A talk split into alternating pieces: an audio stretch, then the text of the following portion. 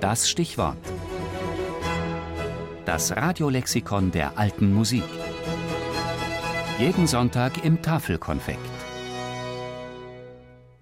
Abendmusiken.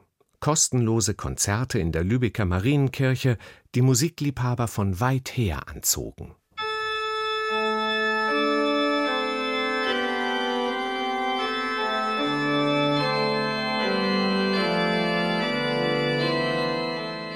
Zeitvertreib und Langeweile, das dürften die wesentlichen Motive für die Gründung der Lübecker Abendmusiken gewesen sein. Denn in der Mitte des 17. Jahrhunderts schlugen musikliebende Kaufleute ihre Wartezeit bis zur abendlichen Öffnung der Börse am Marktplatz damit tot, dass sie sich donnerstags in der benachbarten Marienkirche versammelten.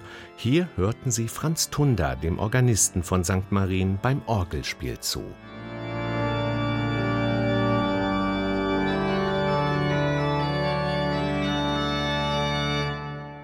Tunda haute mächtig in die Tasten, denn die reichen Lübecker Kaufleute waren durchaus dazu bereit, für den musikalischen Zeitvertreib in die Tasche zu greifen.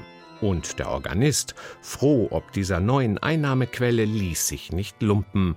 Er weitete die Abendmusiken aus, indem er weitere Instrumentalisten und auch den einen oder anderen Sänger anheuerte.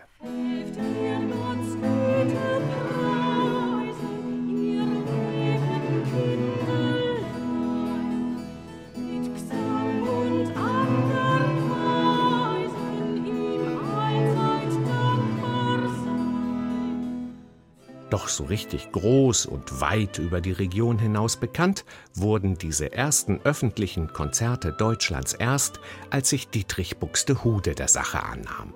Der Nachfolger und Schwiegersohn Franz Tunders ließ in der Marienkirche zwei neue Emporen nahe der großen Orgel einbauen. Jetzt hatten auf den insgesamt sechs Emporen rund 40 Sänger und Instrumentalisten Platz.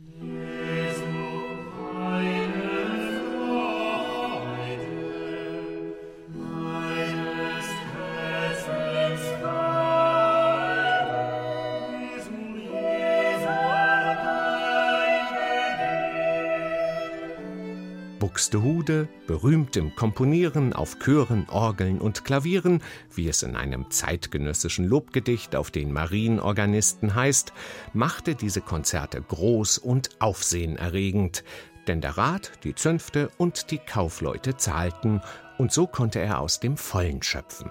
Dietrich Buxtehude bot eine Mischung aus Instrumentalstücken, Psalmvertonungen, Kirchenliedern, Kantaten und Oratorien.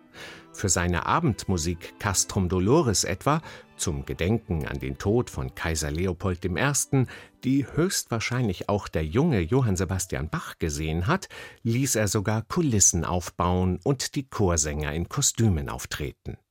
Da der Eintritt frei war und alle Bevölkerungsschichten in die Konzerte strömten, kam es mitunter sogar zu Tumulten.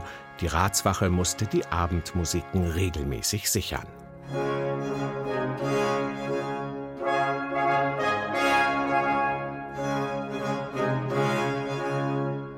Unter Buxtehudes Nachfolgern Schieferdecker, Kunzen und Königslöw bekamen die Abendmusiken dann einen Zug ins Opernhafte.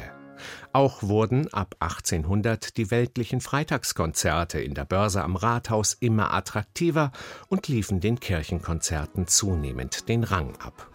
1810 schließlich stellte man die Abendmusiken wegen des Krieges gegen die Franzosen endgültig ein. Erst 1926, mit der Wiederentdeckung des 200 Jahre lang völlig vergessenen Dietrich Buxtehude, wurden die Abendmusiken wieder eingeführt und bilden bis heute einen wichtigen Baustein im Musikleben der Hansestadt.